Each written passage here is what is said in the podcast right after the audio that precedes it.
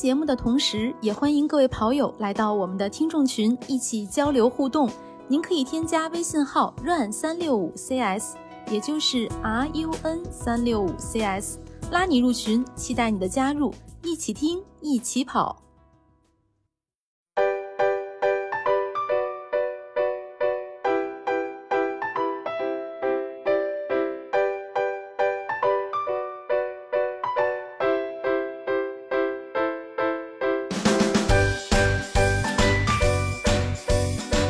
大家好，欢迎收听装备说，我是南子。Hello，大家好，我是佳宁。嗯，大家好，我是郭小阳。恭喜波神完赛宁海一百，谢谢谢谢。嗯，对我们录音的这个时间点，波神刚刚已经完成了宁海一百越野挑战赛。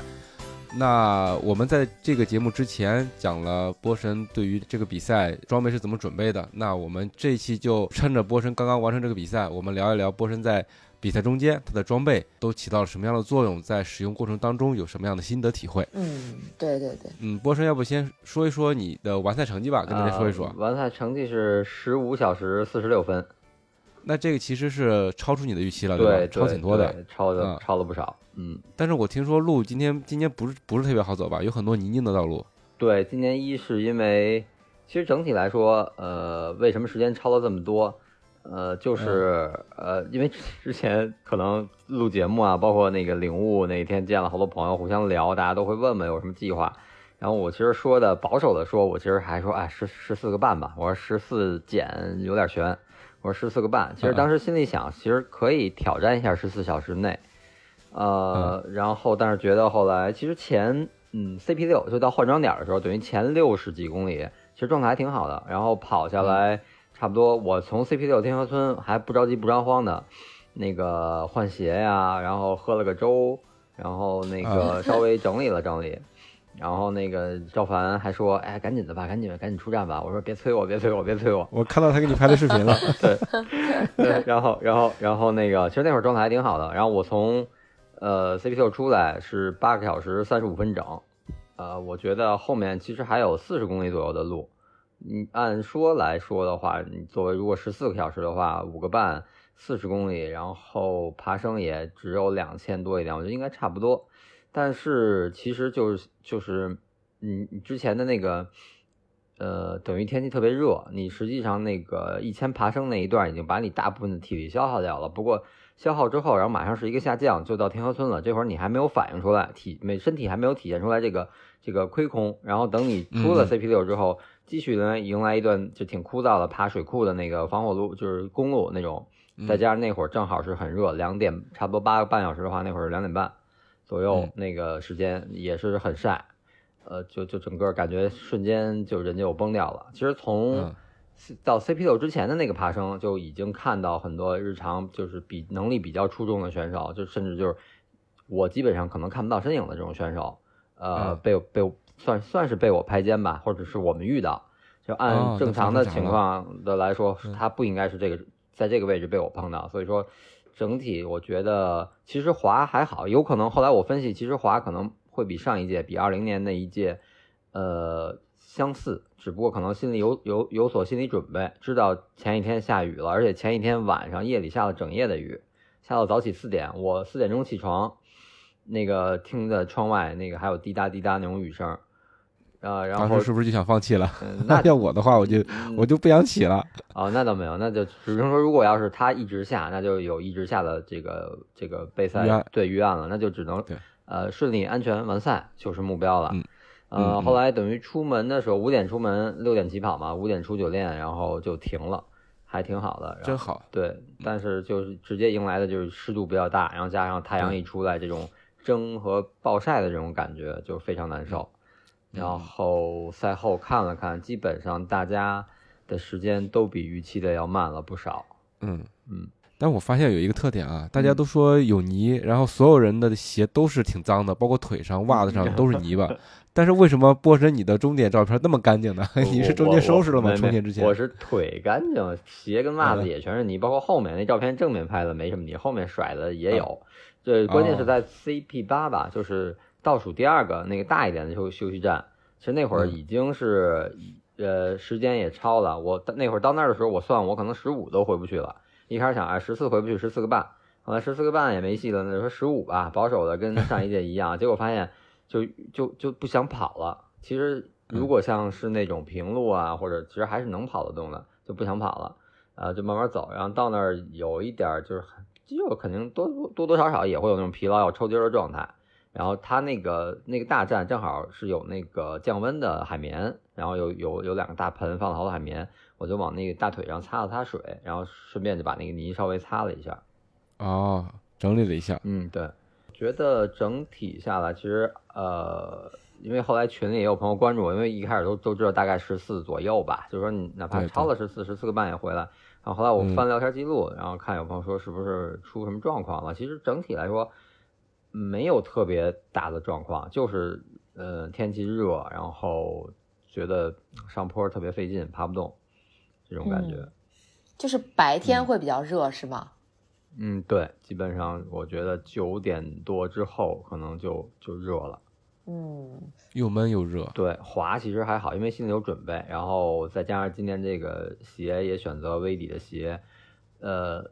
比较明显的那种特别光滑的，或者是那种一看就是被水水浸润了很久，长期是湿润的状态，那种很光滑的石头，那确实滑。呃，前身身前周围的一些伙伴，就是他们可能比较在意成绩，下的比较快，呃，都都嗯都那个批降之类的这种情况都发生了。然后 我是属于，呃，我觉得还是先稳吧，别受伤，因为本身出来比赛，然后你要受伤了会比较麻烦，对嗯，不太好处理。然后这个再加上可能下稍微稳一点儿，你能至少你比赛才刚开始嘛，你要说还剩最后二十公里，你想赶一赶时间，能稍微紧一紧还可以。刚开始 CP 一到 CP 二，它等于是换了新的赛道，从哦起点、对，从起点到 CP 一特别好跑，就是几乎相相当于马拉松比赛或者是乡村马拉松比赛，在乡间的小路上来回跑，甚至乡间小路啊，对明白了。对，有嗯。有有一段还是从起点出发，先走河边儿，河边儿穿过一个小区，特别陡，从两个两个小区的楼之间穿过去，然后进入到那种算是郊区的，就就有菜地啊，有什么这种乡间小路，这种这种状态。然后我后来据据在 CP 点儿那个帮忙的朋友的志愿者说，呃，精英集团前十公里可能用了三十三分钟，就相当于马拉松的配速，其实。对对对对，对然后就他们那是真够快的对，真的干好快啊！，对，特别啊快。嗯，所以呃，其实我的问题是，就是今年整个这个赛道，它其实就是如果没有下雨这回事儿的话，它是变简单了吗？嗯，我觉得跟之前的老的那种从小学出发再嗯回来这个赛道基本嗯持平，哦，因为它其实它只是，嗯，甚至我觉得我个人感觉这新的赛道难，因为它前面十公里几乎只有两百的爬升，等于九九九点几公里，第一赛段九点几公里，两百的爬升，那么它整个的海拔爬升要比以前的赛道要多出来三百，这就说明你后面在呃更少的距离上增加了更多的爬升，就相当于它陡了。把爬升更集中对，而且整个说白了，这个赛道更长了。我之前我特意今天录节目之前，我看了眼我我上一届的数据，二零二零年宁海的那个赛道，呃，是跑完之后我手表记的是一百零五公里，然后四千六百多一点的爬升。这次跑完，这次我手表出了一点状况，我不知道是在哪儿飘了，因为我我是没跑错，个别可能跑出去一点儿，就就几十米就掉头回来，但不至于说超出那么多。我的手表最后记了一百一十公里，然后哇身边的朋友我问了问，他们基本是一百零七点八，然后甚至多一点的记多一点，记到一百零八多一点点，然后大部分是在一百零七点多，等于要比一百零五点多多了两公里。然后爬升其实都差不多，我的我的爬升每每飘特别准，每一站的爬升我自己口算累加出来，跟手表算出来是一模一样。等于我看了看 Strava 其他朋友的数据，也是四千四千九的这个爬升，等于你嗯减去前面的九点九点，如果我没记错，应该是九点二，第一个那个赛段，呃，减去九点二等于一百零七减九点二变成九十八，九十八你就要爬四千七，之前可能一百零五，然后你四千六，嗯，对吧？所以说可能局部有一些路段的爬升会比较大。嗯，对对对，从数据来看，确实是会嗯稍微难一些。对，而且像那个十三公里爬一千，还有一个是十三公里可能爬四百多吧，这两个大爬升的赛段连着，而且大部分进阶或者中中高这个能力的选手，可能他爬这儿的时候正好是最热的那那中午到下午就嗯十二点到两点这个、这个时间段。所以对于精英选手来说，这个时间段他呃干得特别猛，他容易崩掉。然后对于大众选手，在这个时间段去爬这个坡非常难熬。对对对，嗯大太阳晒着。嗯。那波神中间准备的装备你是怎么用的呢？比如说咱们组委会要求要穿羊毛的装备，对吧？嗯，对。那你这个用到了吗？呃，这个我是没太用到。其实我有一阵儿想换，就那个最后嗯已经体能急剧下降的时候，然后晚上入夜了，然后有点嗯凉，在树林，特别是呃六六点半，因为它的日落时间是六点二十六点一刻，然后大概其、呃整个黑下来需要头灯的时候是六点半，我基本上就是这个时间点六点半从包里把头灯掏出来。呃，但是那会儿有一些爬升就已经是没法儿，就只能真的就是一步一步挪上去。那会儿确啊实山里还是有点冷，但是真的有点懒得把包摘下来去掏这个了，所以就啊就就扛一扛，因为下坡那会儿还能跑，所以嗯，我是没没拿出来用这件羊毛长袖。但是后来据我观察，就是完赛之后，我在那个休息室那个大棚里休息，然后喝喝喝啤酒什么的，然后回来的一些认识的小伙伴打招呼，他们确实都有的穿了这个这个 Autopia 这个羊毛长袖。然哦后比如说像之前我们一起出去跑过那个瑞典小哥哥，是人非常高，一米九几的小哥哥，回来我们俩交流，他第一反应也是这个赛道比较难，然后白天很热，晚上又有点凉，所以他把这个羊毛长袖换上了。嗯嗯，然后我我发现我关注，包括今天早起凌晨六点五点半吧，我我们去接吴老师和包姐回来的时候，呃，他们俩也都换上羊毛长袖。就是我觉得最直观的感受，第一是可能呃夜里回来的，或者是经过一宿的，都需要这个长袖来保保温。对。对，其次还有一点，真的就是穿羊毛长袖回来的，身上看着都会比较比较干净，对，不会有应该是后半程对呃没有那么多泥的时候换的，对吧？呃，对，或而且它，那你出汗什么的，它就整整体来说，从外观嗯上来看，比它比较整齐、整整洁，也没有很明显的哦汗渍，不像穿速干的那种服装回来，就是跑的都是汗，然后甚甚至身上还我看有蹭的这个饮料的痕迹啊，能量胶的痕迹啊，而且身上的味道是不是也相对好一些啊？因为它是有防臭的这样一个功效。对对对，嗯，这谁也不会凑近去闻吧？大概 那不一定啊，是不是？你到终点来了，是不是得拥抱一下？啊来一个拥抱，啊，大家知道了吧？南哥有这个癖好，就是去闻一下大家臭不臭。不是，你那就避免不了了，是不是？已已经离那么近了。对，确实是这羊毛这个呃防臭除臭，这不叫除臭吧？就是它它是防防异味儿。对无无异味儿的这种功这种功能，其实对于这种百公里的越野赛来说还是很友好的。虽然我现在也体会不到啊，我现在有一点点庆幸我没有去，因为我觉得如果是玩泥巴的话，我可能就不会参加了，我就直接退赛了。即即使它不下雨啊，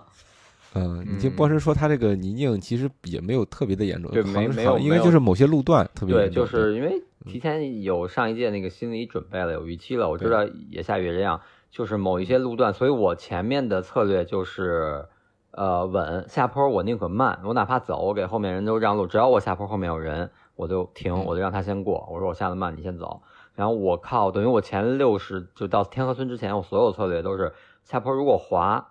我就慢慢稳一点，然后不滑。它有些它是阳面了，可能跑到那儿已经九十点钟，它已经被太阳晒过了，然后几乎干了。而且昨天其实山里是有有一点风的，然后连吹带晒，呃，干阳面的那种路段干得很快。就我记得有有一段下坡 CP 三、CP 四之后吧，呃，就是挺那个挺干的，几几乎不滑。那段下坡真的下的特别舒服，特别流畅。然后然后前头有有一个。呃，朋友东北来的，但是我们没没互相，后来后来可能跑散了，也没互相加微信。然后他一开始说是那个等于下坡的时候我给他让，然后上坡的时候我就把他超了。他还说，哎，说你说你上坡能力真强。其实我强项不一样我，我心里说，我说上坡一点都不强，我只能用这种办法来追，要不然就越来越越来越大。然后后来等到那段的时候不滑了，下坡也特别快，等于就是一下就下去了。他说，哎，你下坡也可以啊。然后我说我是那个。比较稳，我说那个就是下尽量不摔，嗯，嗯，均衡这样，嗯、对均衡，对，对，而且波神也没拿杖，全程不拿杖。嗯，对，这不拿杖还是那那上期节目说了，因为二一八年就没拿，那索性就就都不拿了，只要是宁海就不拿，也算对自己一个检验吧。嗯检验结果感觉怎么样？检验结果其实状态各方面都没问题，唯一就是嗯可能太热了，然后导致后面心态就其实可能后来我现在回想，我前面呃天河村 CP 呃换装点之前的路段要比上一届快，然后后面慢了，主要可能还是因为心态天气崩了。热，对，心态崩了就不想跑了，嗯。呃，其实我还挺嗯关心的一个问题是、在整个的这个过程中，它有那个强制装备检查吗？就在比赛有有的是吧？有有有有 CP，呃 CP 五就在换装点之前的那个站，那个站其实我我的手表我后来想了想，应该是在那个站飘的，因为我算它那个应该是十三加一千的爬升之后接一个十三，但是只有四百爬升这一段儿，啊、我算的应该差不多五十。四十九到五十左右应该到那个站，但是我跑到那个站的时候，手表应该是五十二了。因为最后还碰到一个、一个广州的朋友，然后他那会儿那会儿，呃，我就问他，我说你你还有还有多少到补给补给补给站？他说，呃，二点六公里，一百爬升。他可能是提前把那个补给站的那个点输到轨迹里了，哦，所以他按了一下表，他能告诉我具体嗯还距离那个补给站还有多少。然后我一看我的表，我就知道表飘了。后来我就往上加那个叠加数字，那么算后后边都是那么算出来的。嗯呃，但是呃呃，到那儿之后，其实那是一个算是，因为一般人到那儿都是中午，就是中午前后。他那个站虽然是一个不是换装点那种大站，但他也提供一些粥啊，或者我在那儿好像吃了一点卤肉饭，嗯，提供这些吃的。啊。还挺好。然后我 我吃饭的时候，然后然后就有人过来，对，说吃饭的时候就有人过来，然后检查强装，然后我就告诉他哦。后背第几个兜儿，你翻都在那儿。他查那个，呃，他查头灯，对他查我查的是头灯。哦他，是抽查抽检你的这个强制装备是吗？我可以这么理解？对对对，他就问你的强制装备，然后头灯在哪儿，然后你要么就掏出给他看，然后我像我这种懒得摘包了，就让他掏。跟他说，对，因为我我比较清楚我的装备怎么分的层，所以我能告诉他。然后我说哦这中间那个第二个兜，然后你一摸就能摸到头灯、备用头灯，还有嗯备用电池都在，都在一个密啊这样封袋里。也行啊对，这我没想到，学会了我都主动把包摘下来给别人拿。我也 啊，是，对，对，志愿者还是非常热情。宁海的志愿者真的非常热热情，就不管嗯是这种官方的，就是呃，不管是募招是什么渠道募招来的，他是穿了官方的那个志愿者马甲的这种志愿者，还是说、呃，因为在沿途的对沿途在宁海，它会有这种情况，就可能你赛道沿途的一些像村委会啊，或者是一些这种救援队的这种这种民间的机构组织，他们会自发的，或者可能就是因为有这个习惯，因为已经第十届了，可能嗯这个习惯延续下来，真的就是有的跑过一个小村小村落，那个村里的就是一看带着红箍，可能像是个村委会或者村长的这种村村主任的这种，带着一帮就是大爷大妈们在那儿，然后。呃，支个小摊儿，像像有有丰富一点的，就是咸菜啊、粥啊都有。然后啊，简单一点的就是嗯白水、茶水，他们会熬的那个姜茶水，我还喝了一杯。啊啊，然后就是这样，所以就就是这种整个氛围非常好，大家也都非常热情。说到这个志愿者穿插，有两个点，其实他们在那个点位就是一个岔路口，他们负责指，就是非常容易走错，但又不太好不标显示，因为有一些路啊段就是走的人不多，他可能直接把那个容易走错那个路就拿一个警戒带给拉上，告诉你这条路不能走，然后在在正确的路上多布几个标。但有些路可能就是村里的大路，你不能给人拦下呀。嗯所以他就在那儿安排几个当地的居民啊，或者是朋友去去在那儿作为一个指引。然后嗯我记得晚上的时候，快到 CP 八之前有一个指引，大家在那儿两两好多人，可能得有七八个人吧，然后搭了个帐篷露营，在烤肉哇，啊啊，真的真的是那种炭火的大炉子在那儿烤肉啊。然后我说我太羡慕你们了。好香然后啊！呢，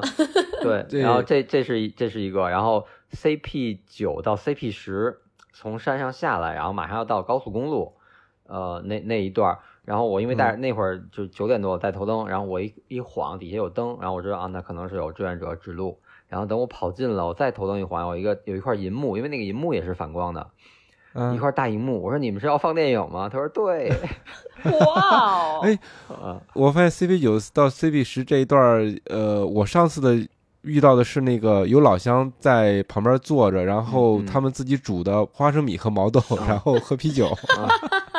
我发现这一路段的这个老乡们很会享受啊。嗯，对，反正就就当时一个是烤肉，然后因为他们正好在烤着，你跑过去就能听到那个肉滋特别香滋滋冒油的那个那个声音都能听得到。哎呦，然后那个电电影的那个，他是刚把荧幕支起来，然后还没开始放，然后就呃嗯感觉真的，其实也是虽然他们没在赛道上跑，但是他们为这个跑者提供志愿的服务，然后同时几个朋友在一起，也是一就是聚在一起吧，一边提供服务，一边沟这个自娱自乐对啊，嗯沟通感情，我觉得还真的是挺好的。哎，真挺好的，对，嗯因为！整个比赛都融入他们的生活当中去了。嗯、对，对还是挺觉得挺好的。然后包括就是整个赛道上的志愿者都特别热情，即使不是这种呃专业的，一看就是可能因为他们的职责所在，像救援队或者像因为呃今天这个新的赛道跟之前不一样，是它的 CP 机，它的那个。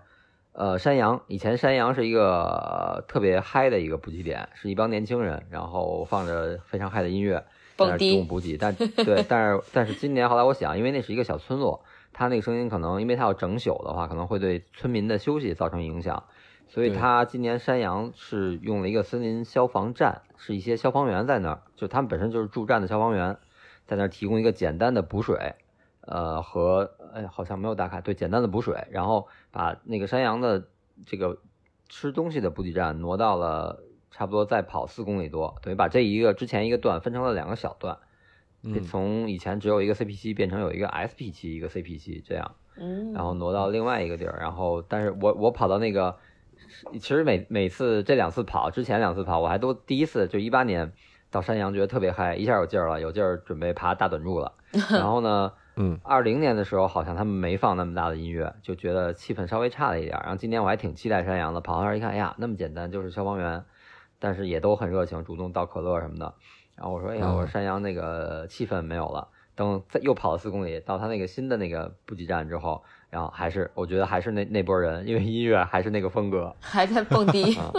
对，等于他新的那个位置应该是类似于一个，也是类似于一个林场的那种，就消防站之类的，是那么一个，周围没有居民，可能不嗯不至于哦扰民。我简单观对简单观察了一下，它是一个二层的建筑，肯定就是呃林场啊，或者是因为它那站是白沙林场嘛，那那个 CP 点儿，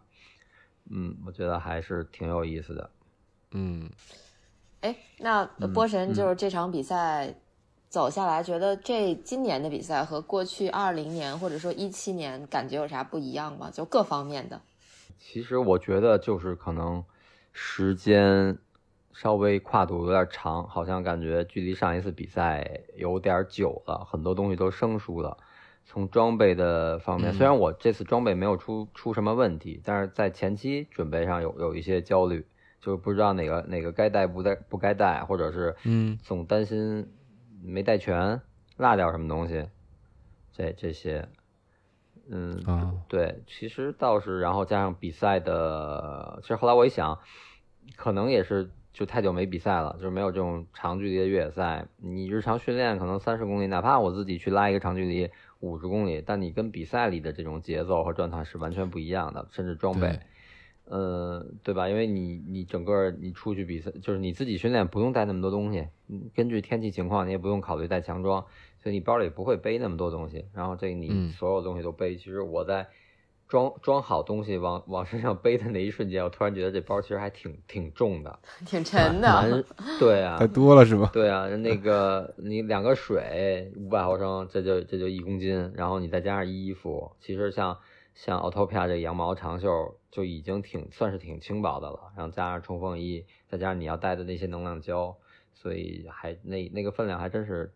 好像我感觉这不这几年都没有体会到这个重量了。对啊，还有头灯啊、嗯电池啊这些东西，对，嗯。其实，嗯，赛道刚才已经说了，我觉得整体上可能，因为但是这东西就是很综合，你不能说是是是是难了，是包括赛前，呃，小采访我也跟大宝聊了，然后那个我说赛道是难了是简单了，他说因为今天是大陆地区唯一的一场 by UTMB 的赛事，嗯对，你既然要要那什么，你就一定达到一定的标准。嗯，这个标准，你首先你从现场搭建，可能大家通过媒体啊或者通过朋友圈也都看到了，啊今年的看到了，对规模非常大，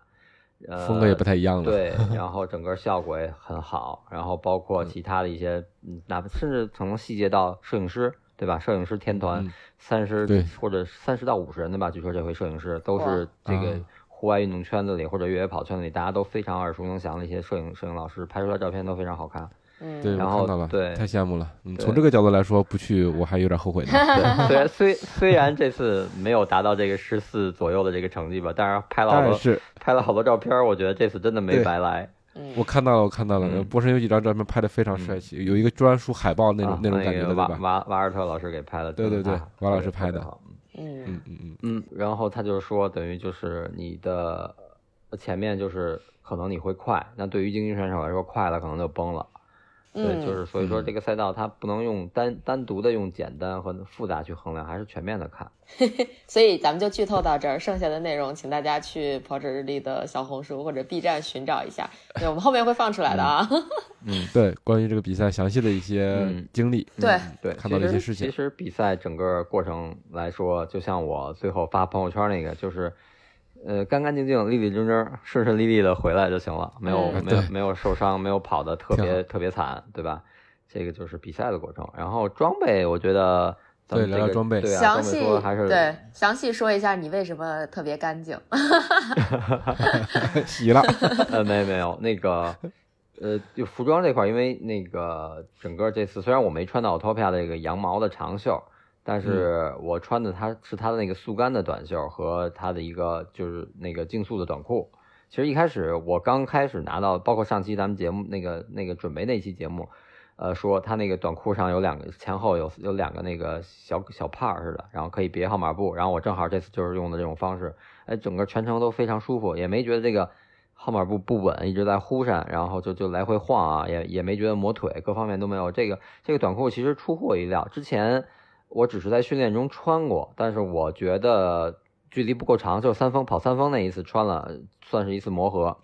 呃，它的这个整个设计就是非常精英，然后大开气儿，但是它那个边儿啊有点有点热压的那种感觉。呃，我之前穿其他品牌这个热压的跑半马，会觉得外侧那个热热熔的那个边儿太太硬了，会磨，会有点就是跑完之后会红会痒。但是这个也也是那种感觉，我一开始还有点担心也会这样，但是跑三峰下来，呃，没问题。然后所以说这次我也是，但是没有经过再长的距离测试，但是这次整个穿它这一百就算。呃，就就占我手表的便宜吧，这一百一十公里也算是我到目前跑的最长的一个距离。嗯，然后那个确实没问题对没没磨。然哦后这个呃别号码布的这个方式也非常舒服。然后如果是比如正常比赛，你别马拉松比赛，你想别在正面，我觉得也是没问题的，都可以。它那个位置高度设计的挺合适。嗯，它首先不是很高，你不影响你腰部；其次呢，它的那个位置正好是在你的那个髋关节，然后也不影响你腿的那个折，就髋关节的折折叠，对，也不影响。嗯，然后就对，嗯，所以整体穿起来还挺舒服的。哎，但是我有一个小嗯问题啊，就是呃，我想知道你对高开叉的这个这个看法，因为有的人可能会觉得开叉特别高的话，比如说女生可能会担心走光啊，然后男生可能会觉得、嗯哦，哎，这个高开叉，呃，虽然说就是其他各种品牌都会出那种高开叉的裤子嘛，对吧？对，嗯，所以波波神觉得 高开叉会有什么问题吗？就或我者说觉得高开叉就是你尽量是在运动状态下穿，哦因为我之前穿高开叉进山训练的时候，有的时候那个会骑共享单车，从家出来骑单车，骑到山脚下，啊可能差不多五公里多。嗯这个就高开叉会在骑车的时候有点尴尬，因为你整个就就露出来，就像你穿了个从侧面看 像穿一个三角裤，然后你骑起来有风，忽闪就把那个整个扇起来了，撩起来了对，就像旗袍的那个撩起来的那个状态，这个这个时候会比较尴尬。但是你是在完全是在运动状态下，它一点都不会走光，也不会有尴尬，因为你整个是在这个状态，就知道你是在运动。嗯，所以我觉得还是真的挺舒服。如果你不习惯，像我是不太习，也不是不太习惯，是我没穿过那个紧身裤进山训练，我还基本都是、哦因为我因为可能我训练还还兼顾一点点通勤，嗯要么就是得骑车，要么就是坐车。然后因为我很少开车去山，因为我那个训练比较随机，可能这儿上了就另一个地儿就就下了，所以你开车的话就还得原路返回。所以我大部分是就公共交通或者是骑车去，然后这样兼顾通勤的话，我就没太穿紧身的那个紧身就是半弹那种去训练。明白明白。所以我嗯还是穿这个开叉的多一点。嗯，然后上期节目提到的那个，就是它夹在中间的那两个小兜儿，哎，这次嗯用着也非常舒服，就是特别省事儿，啪一掀一掏就是胶，不是就就是盐丸儿，我我是把盐丸儿放在这侧，啊，还还真是挺逗，挺舒服的。嗯，也全程也没掉，这盐丸儿一直揣着也没丢，然后随时想吃拿出来就吃一颗。它那个内衬是平角的吗？还啊，不是，它是三角的速干的对速干内衬，然后那那个嗯内衬的话，就整体跑下来没磨是吗？没没磨，完全没磨。啊，哎，那我有一个问题，那嗯波神你穿内裤吗？就是如果它有内衬的话，嗯，不穿啊，不穿了，对，不穿也不会磨是吧？你也没有抹凡士林之类的。对对，没呃，凡士林我抹的那个摩擦膏抹了一点，对，因为你毕竟出汗量太大，还是还是要抹。呃对，抹了摩擦膏，然后短裤没有磨，然后那个小兜儿，包括这个呃号码布的设计，我觉得还都是挺贴心的小细节。啊，嗯，对，这个包括以后即使可能马拉松比赛，我也会穿这条短裤，因为毕竟它的这个收纳还是我觉得挺方便的，加上这个这个号码布的这个设计还是挺好的。嗯，那它的收纳除了你刚才说的那个在内衬上的小兜，还有嗯其他的收纳吗？呃，没有了，就这内衬上那个。嗯就这个。对，嗯如果要是马拉松比赛的话，其实我我我我也比了一下，如果是马拉松比赛，它这个小兜能搁呃一一侧能搁两个 GU 这种大小的胶是没问题的。嗯，你可以考虑把盐丸跟这个胶是怎么固定一下，是粘是拿胶带粘一下，还是怎么装在一起？然后这样并排放两个，等于能装四个。如果你可能对胶啊需求量大，你手里再攥一个，一一一跑前十公里就把它吃掉，对整个节奏各方面不会有太大影响，但是也能满足这个收纳。嗯，或者就选择，其实如果要是这样，就选择呃那个 Autopia 的半弹。这次赛道上很多 Autopia 就是我们同战队的小伙伴嗯会穿穿，特别是女生穿半弹的这个会比较多。啊，对，因为我关注了一下，因为可能战队之前大家都都五湖四海哪儿来的都有，可能没有太多时间，而且比赛前大家都基本上都休息啊，或者是呃来了比较比较紧张，领完物就散开了，然后没有太多的去交流。但是赛道上碰见了，一看穿同款的衣服或者同款的短裤都会打个招呼。然后我发现女生呃会穿紧身的比较多，男生穿我这个同款大开叉比较多。嗯，嗯，哎，其实好多我觉得可能竞速的选手，大部分还是挺喜欢这种高开叉的，因为它不影响你那个腿的摆动啊什么的这种，嗯，对是吧对嗯对，就是非常的自如，没有没有任何束缚感。嗯，其实说嗯说说无拘无束空对档，对挂空档对，我还真没有尝试过大开叉的短裤。之前买短裤的话，也也都不敢买太短的。嗯 但是听波神这么一介绍，还是对，可真以可以有点种草。可以试试。我觉得训练呀，嗯或者是慢跑穿那种里面是平角衬，或者是半呃三寸那种，就是内那种内衬的还可以。但是你真的是穿竞速穿大开叉，特别是像越野跑，这可能有一些爬升的，你腿抬的比较高的那种动作。嗯嗯，对，对你里面有那个长衬的话，它还是会有一种拘束感，还是会会觉得有一点抻，有点别扭。嗯嗯嗯。对，哎，那波神你在汗出多的情况下，他会贴身吗？呃不贴有些人也不贴啊，不贴。对，短裤没贴，然后包括我这次穿的上衣也没贴，然后这次这次上衣回来，我记得有一个在补给站有一个大姐就挺靠后，CP 几 CP 七，说啊嗯你都没出什么汗呀？我说出了，我说哦不 CP 六就是那个那个那个天河村换装那个地儿，我跟那儿喝粥，然后赵凡在边上拍着我，然后大姐还说。说那个你都没出汗，我说出了，我说这这不是有，但是我第一轮一看，确实没有很明显的汗迹，嗯啊哦，这次等于穿的虽然是不是 Autopia 的羊毛，但它是它最新款的那个呃夏季的速干，它里面含、也是含有那种高科技抗菌除异味儿，哦，这个哎还挺好。其实这嗯，那佳宁说，呃，我是想说，我看着你们穿的那个颜色了，我觉得就是挺清新的啊，就哦颜色挺好的，呃对，淡蓝色，蓝发灰大概是有点那个颜色，对吧？然后对对也没有什么额外的，就是特别明显的，不管是这个图案呀，或者是什么 logo 呀，嗯就比较喜欢这种比较低调的。清新低调对。对对对嗯对对，白天看比较低调，然后它的它的下摆在稍微偏侧，不是正正正侧面，是在稍微偏后侧一点，是也是一个类似于那种短裤大开气儿的那么一个设计的下摆。嗯，然后跑起来就是也非常凉快，而且那个下摆里侧隐藏的反光条，嗯整体哦这个夜跑就如果不是呃，不管是在越野吧还是城市，就是大家穿上它夜跑的话会非常安全。为什么说这个？就是呃那个入夜之后用头灯了，然后后来后面那个跑的时候一起一块儿跑的人说，哎，你这一身那么多反光，哦 我背心儿背心儿后面就反光，短裤也有反光，再加上我背的那个包。那个 logo 全都是反光的，可能反光的特别多。哦，自带就是都是浑身上下自带各种反光条，嗯，对，嗯嗯嗯，啊，就是兼顾功能性跟安全性就是。白天的时候呃清新，夜晚的时候闪亮。对背心儿还是就是我，因为这背心儿是我提前拿到了，嗯有有有几次我训练穿，包括那个香山自己练爬升那次，嗯也穿了这背心儿，嗯就是觉得穿上自带一种凉感。首先它那个那个高科技材料，其实是我看了吊牌儿才发现的，它吊牌上写了用了一种高科技的材料，然嗯后那个就是抗菌除异味儿。嗯嗯，但是直接穿上，如果你不不去看这些说明，穿上最最最明显的感觉就是它特别舒服，然后亲肤感特别好。啊然后呢，也不是说出了汗会呼在身上那种，然后自带一种冰凉。就我感觉这次跑下来穿这件衣服，就感觉其实像它能自动调节温度的那种感觉。就热的时候它不是很贴身腻在你身上，然后汗啊全呼着，其实它真的就是干的干的很快。然后晚上入夜了有点凉，但是也没觉得让你觉得像速干那种风一吹就透了，就冰冰凉的那种也没有。嗯，有点温度调节那意思了，就是能、啊可能能简单的调节一下温度。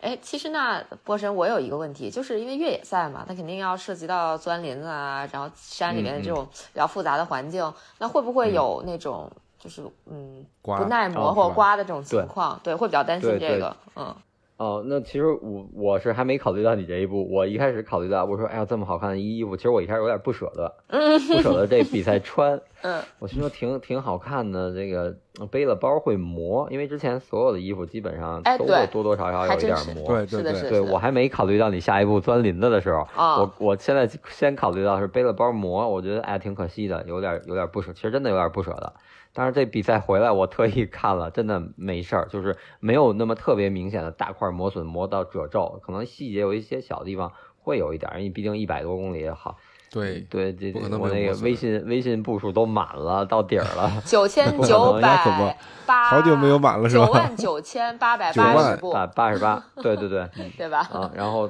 对，但是没完全没有我想象的那么严重，就几乎可以嗯忽略不计。就这件衣服，现在我我拿就是后续回家日常穿，也觉得你不会觉得它有对美观或者对外观上会有任何影响，就不不仔细，不像我这种仔细拿出来看，我因为你自己衣服，你知道你背包大概其哪个位置是跟包接触最多的，你去这个位置找，那你可能觉得会有一点磨损，但是你不去找，正常穿着让人你看，哎，我说南哥，你看我这新衣服，南哥说那肯定是新的，好吧，对，还找了个视力好真是。真的真真的是有这样的问题，因因为像以前的衣服，它我我是好久没有关注他了，但是嗯突然关注的话，我就发现就是腋下那个背带那块地方，对他就起球了，起了好多球。嗯。我一开始还没明白到底是怎么回事儿，后来才反应过来，他应该是那个背包带磨的，包括肩那部分也会被磨。对对，一般是肩和和下下肋骨的那那几个位置对会比较容易，所以这这一点还是其实挺出乎我意料。我真的是在就是穿着衣服之前是是有点不太舍得的。然后在林子里其实还好，因为宁海的这个没有像三峰夏天那么密。对，那么刮对，宁海宁海这个赛道还挺好的，嗯，就没有那么可跑性挺高的。哦，你说起这个，我就是刚才说这个背包磨衣服这个问题，我忽然想起来，二零年的时候，我就是穿了一件几乎全新的 T 恤去跑宁海那个六十呃五十公里，我们当时是五十公里啊，嗯那五十公里，然后回来之后，我那件新 T 恤就磨毛了，就嗯确实是磨了，是而且是国外的一个国内没有的小众品牌的一件短袖。嗯啊嗯，，它的那个面料可能摸起来不是特别光滑，就稍微有一点点糙的那个感觉。然后，但是呃舒服是很舒服，排气呃不是排汗那个透气性都不错。嗯，就是唯一的缺点就是穿了一次就给我磨了，有一些地方磨磨的都是有点儿。呃，有点起毛的那种感觉，而且关键是对。那个衣服它还是就是 trail 那种系列的，就是专门为你进山准备的，哦。所以还让我有一点点不太爽，就是因为新衣服，嗯，对我刚才想说，这个这些衣服是不是就是没有专门对于越野跑做一些优化？可能他路跑的话没有考虑到这个，但你刚才说它还是 trail 系列的，嗯，对对对，所以我还挺失望的。但是那衣服就是，那我以后就都越野穿的，因为永远都磨一个地方，磨漏了算呗。啊，对也是我都算。嗯，挺好玩的。对对，其实就是呃服装这块儿，然后包括帽子也是 Autopia 同色系的帽，我觉得整个下来还是就是整个都挺舒服的，没有出现任何问题。因为这个嗯衣服穿的也不是次数特别多，没有磨合很多次，然后整个这这么长的距离下来，呃，各方面从穿着感受，然后到一些性能，比如排汗这方面的性能上，首先从舒适度，到性能上都都没出现什么特别问题，都都非常满意，我觉得。嗯嗯，所以波神反正这次是加入了这个 Autopia 的这个整个这个战队，所以他发的是全套是吧？帽子，然后可能嗯，那他。有就类似于防风的衣服吗？呃，它目前的防风服是皮肤风衣和皮肤马甲，哦，啊，对，没有那个防风防水的，像冲锋衣这个系列还没有。但是皮肤衣和皮肤马甲，就是像春秋季的话，如果作为一个核心温度的这个保存和保保持核心温度，还是足够的。而且它那个防风的马甲和那个风衣都是可以收纳到很小的一个状态，它自带一个收纳，嗯胸前有一个小口袋，对，自收纳。嗯然后关键它不光是自收纳，它还有一个很好看的一个弹力带，你收纳之后就是能套在手上，然后你不用说哦一定要费很大的手力去去攥着，那样可能会会有一些分神。这样你套着就一个松紧带儿一样，就你套着跑起来，你的手还是自然摆臂，我觉得哦还这个设计还都是挺好的。我觉得有点像平时跑以前跑步的时候把口罩套胳膊上。有点那意思。嗯，那波人看见有人用了吗？这次他们皮肤风衣呃，这次没有，我这次还没没注意到，但是就是、啊还是白天太热了，可能这些用不上，用不着呃对，就是基本上我观察，可能是过夜的选手会穿换上羊羊毛长袖，呃，嗯小伙伴就是战队的小伙伴白天看，嗯，就是像我刚才说的，女生呃选择同款的速干短袖，然后那个下面配。那个半弹，然后男生像我像我一般就把拍我肩都把我超了的那些快点的朋友们，都是甚至是穿那个什么，穿那个那个精他们那个 Autopia 的那个速干的背心儿，竞速背心儿。哦，穿那个款背好像心儿啊，对，那个款式是啊、我我我我不不太确认天猫现在上没上，但是肯定是会上的，就跟港版那个啊、尤培全和李星静同款。哦，那个速上次说的冠军同款嘛。对对，那个背心儿啊，他们穿那个。嗯，我主要是特别种草，呃，因为除了波神之外，我还有朋友也穿了 Autopia 的那个上衣和就是就应该也加入了他们战队吧，我看，嗯然后他的嗯那个衣服就看起来颜色都特别的怎么说呢，就是干净，是你的菜。是我的菜，而且干净。啊，我觉得女嗯生、女生有一个呃香芋色或者叫淡紫色的那个帽子挺好看的，哦非常好看。啊对，就是搭配上，我觉得还挺容易嗯搭配的，然后也不会看的特别的扎眼。对，还是低调奢华有内涵吧。怎么网络 嗯多少年前网络名词儿都用上了，就有点这感觉。嗯，我这回主要被波神种草的就是他那个短裤了，我想试试这个高开叉的，流流氓裤是主要看吧？他那个，对对对，啊而且我觉得这次大家为什么觉得要么比赛难，或者不说难的话，但是从成绩来体现，呃，可能嗯。更多的选手会比自己预期的时间长，可能也是因为他嗯。这次比赛是在四月份，它的温度相对以前往年的十月份要高，又高一些，对。对，所以这次比赛就是可能导致大家太热了，会这样。嗯。然后，但是十月份呢可能冷，所以说就说 Autopia 它这个目前的产品线来说，可能像这次我看更多的，比如说呃回来换上长袖的是他那个穿的那个 Wonderlight 系列，就相对轻薄一点，但是羊毛含量也非常高，百分之七十八的羊毛含量，但是要薄一点。如果要是往年的十月份那个秋冬季秋季的那个那个比赛时期，嗯其实穿它那个 Fibonacci 那个更厚一点的那个可能会更合适。啊，长袖的那个，，对对，那个呃长袖一体织，然后后背有一些透气设计的那个，那个会更合适。所以说整个嗯目前来说，它的这个产品线还是挺足够大家参加各种比赛作为装备选择。对，嗯嗯，可能比较遗憾的就是目前还没出防水的超轻皮肤衣、呃超轻冲锋衣这种，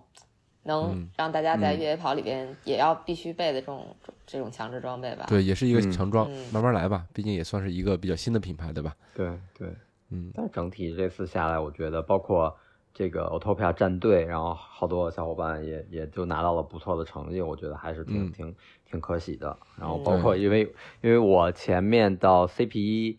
从出发吧，从出发然后就碰到一个女生，然后然后我们俩互相对视了一下，说哎呀。嗯队友，队友，对，然后我们俩就打了个招呼，然后他就就是，其实他这个下坡能力非常强，就挺快的。然后基本上我是属于，因为男生可能平跑还是终归要比女生快一点，等于我是属于平路上能追上他，但是下坡就看不见人影的那种。哇，那不过他应该。成绩，对他他应该成绩挺靠前的。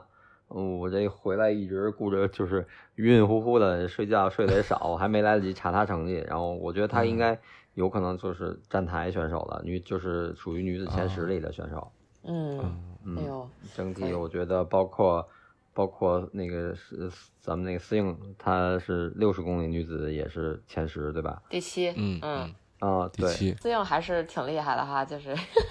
为什么老想吹一下牛，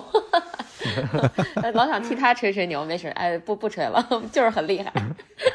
就是很厉害。嗯对对嗯，轻轻轻松松，对吧？全到 Autopia，然后然后穿了个腰包就就对就就就下来了，七十公里就干也是干干净净的，然后也也没摔，什么东西对，看到照片了。对嗯，对，你们状态特别好，嗯，这就是我所期望的，就跑越野比赛的一个最高境界。对对，最高境界，你不会那么虐，然后完赛的时候也不是那么的邋遢，哎，像波神和思颖这样清清爽爽啊，的。南哥以后以后你嗯就找那个离终点快到了，找个水源给自己清洗一下，你再冲冲个澡是吧对，哎不不用冲澡，有的比如说越野赛经常有那种小河小溪啊什么的，你就去涮涮，你再去，洗漱打扮一对下，对，其实这然后再次重现。嗯，这次因为太热了，我这一路上基本上就从呃 CP 四之后，就爬升一千的那段开始特别热，我就只要路过，因为它那个山里的水水系还是挺丰富的，就隔不了多一会儿就能碰到有水，然后我看水也体、也是挺清澈，因为都是从山上流下来的嘛，也挺嗯清澈的。基本上我就会涮一涮，可能这也是就是让我看上去比较干净的那么一个一个一个状态。对，然后包括洗一洗对洗一洗啊，然后那个把帽子泡到水里弄湿了再戴上降温。啊嗯，对，但是、但是这一点就是说，那个 这帽帽子和背心儿都的真的速干效果太好了，那帽子整个嗯。泡透了，然后我戴上还兜着点水，跑不了多远，嗯。我觉得就干了。然后就一会儿碰到水，我就又泡一下，又弄一下，然后甚至到后来，对对，到后来有的路过村里的那个那个公共厕所，然后嗯。哎，现在嗯。村整个我觉得村里的卫生环境还真的也挺好，那厕所特干净，嗯。然后它是嗯。呃那个入口的方向就是正好是个水管儿，我我水龙头，然后底下有有嗯。池子，我看。呃，挺干净，我赶紧又又开水。我一看，这我一开始就因为村里本身人不太多，很很就没什么人，我还以为是那种废弃的或者不能用的，但我一看确实挺干净，我一开有水，然后赶紧又又把帽子弄湿了，然后那样哦，对，就靠基本上最热的那段吧，就靠这种办法来降温。哎，这倒真是个办法。如果碰到路上水多的越野赛，降温可以用这种办法，拿速干帽弄水，然后嗯，放脑袋上。对我看后来我看朋友圈有有朋友就是甚至把腿泡在水里降温。我我跟你们说呀，这就算这嗯个装备的一个缺点，你知道吗？它干太快也不行，干太快的降温效 果就短了，你知道吗？太短了，愣挑毛病是吧？它晚点干。嗯，那中间泡脚的降温的，那岂不是就是真的是玩赛了是吧？嗯，对，就那完全不追求就成绩了对，就不追求成绩了。嗯我知道有的朋友就是可能觉得天气太热了，跑不出太好成绩，那就反而不如溜达了去对，去享受这个比赛。嗯，看风景，真的，我这是次其实后来慢了之后，我觉得好好看看风景，因为确实南方的山，呃，还是不一样。它山上的植被啊，各方面，然后包括赛道上，就是嗯赛道上它是竹子比较多，然后会有一些小的嗯植物，包括那种我说不上来那种，应该是一种什么松树或者是什么什么针叶类的那种植物，然后就突然会在某一个弯角，你看到，因为你你比赛的时候，你精力可能更多的是在路况和路标，你怕跑错路。嗯但是突然会在一个弯角发现，呃，一个一个红色的路标旁边是是伸出来的那种，就应该是杜鹃花，我记我我记他们说过，我不认识那个花，但真的特别美，有有粉色的，有紫色的，啊啊，可能还有白色的，就是出来那么一朵花，就特别好，就那一小片，然后地上，呃，有被风吹了之后散落下来的花瓣儿，一一片区域都是，啊。就整个那一一一个虽然就是特别短，因为你在那个呃赛道上那个很窄的那种路上看到，它不是一个大的景色，一个景观，但它特别小的一个景儿，真的那一瞬间就特别美。对对对，对，然后可能你在对，嗯然后转过来之后，可能到一个有一个应该是到 CP 就上大墩柱之前有一段路，它是那个竹子，就特别高的竹子，然后整个往一侧就有一点弯垂，就像柳树那种弯垂下来的感觉。然后我后来等于在赛道上，我就觉得那个之前也路过到那儿，但是可能没那么仔细的观察过，这次就觉得嗯真的特别好看。后来我至少在三到四个朋友发的微博或者朋友圈里看到他们在那个那个那个地段，他们都拿出手机拍照了。啊我，觉得真的是挺美的。嗯，是我也拍到过，就是那种比较高的竹子的那种嗯景象，因为在北京很少见到。对，而且这次跟十月份比赛不同是能看到笋，嗯，十月份好像没有笋，哦对对对。只有只只能看到坑，就是笋被挖出的坑，对，或者是那个竹子，因为它可能到秋天了，它要修一下，要不然你太密了，可能影响生长，所以会砍掉的那种竹子的桶。但是现在真的是你能看到刚刚从土里拱出来的那个笋尖儿，啊，嗯，然后也会路过村子的时候，也会看有有有村民晒的那个笋干儿。嗯，啊，不一样的体验好。嗯对，对春天跟秋天完全是不一样的体验。同时嗯就是说，呃，装备上吧这块儿，呃可能这次春天的比赛，我觉得像速干的这个这套衣服，整个下来就还是挺舒服的，也没出什么大嗯问题。虽然成绩可可能，如果你要非挑的话，就成绩不是个人想希望的，但是我觉得也挺满意的，因为我我也挺满意。我跟快的朋友比了比，我没比他们慢多长时间。还体验对了都，挺热的，大家都慢了。还体验了你这个慢的快乐，挺好的。嗯，对，行，那关于宁海的一个回顾，我们就聊到这儿。其实刚才博士已经提到了，好的装备，其实在整个比赛过程当中，我们虽然呃拿到它的时候或者买之前会千挑万选，其实在比赛当中，它能给我们带来便利，然后我们对它的感受其实就像身体的部位一样，你是感受不到它的。但是它是在默默的为你工作的，它为你整个的比赛保驾护航提供一个好的体验。对，我觉得就至少嗯没有它没有让我出现意外情况，比如说磨磨，如果当然老折腾它对有一件衣服你磨的你非常不舒服，可能假如说你赶上一个好的天气，然后赶上一个非常好的赛道，那可能你衣服这块儿磨你，然后你导致你没跑出一个好的成绩，那我觉得嗯。那个可能会比遇到不这种这种不好的天气啊，或者是其他一些情况让让你会心里会更糟糕，这对种。是的，嗯是的。那关于宁海的其他详细的内容，可以关注我们其他的节目，包括我们的 B 站以及小红书。那我今天的节目就到这里了。我们既是种草大会，也是避坑指南。希望今天的内容对你有所帮助。咱们下期再见。拜拜。然后拜拜，还是要预告一下，就是可能啊也不算预告了，就大家可以去我们的 B 站跑者日历账号和小红书的跑者日历账号去查看我们相关的视频内容，也欢迎大家多多给嗯我们点赞、转发和评论。啊，嗯你们的支持对我们很重要。嗯，好的，好，今天就到这儿，拜拜。拜拜。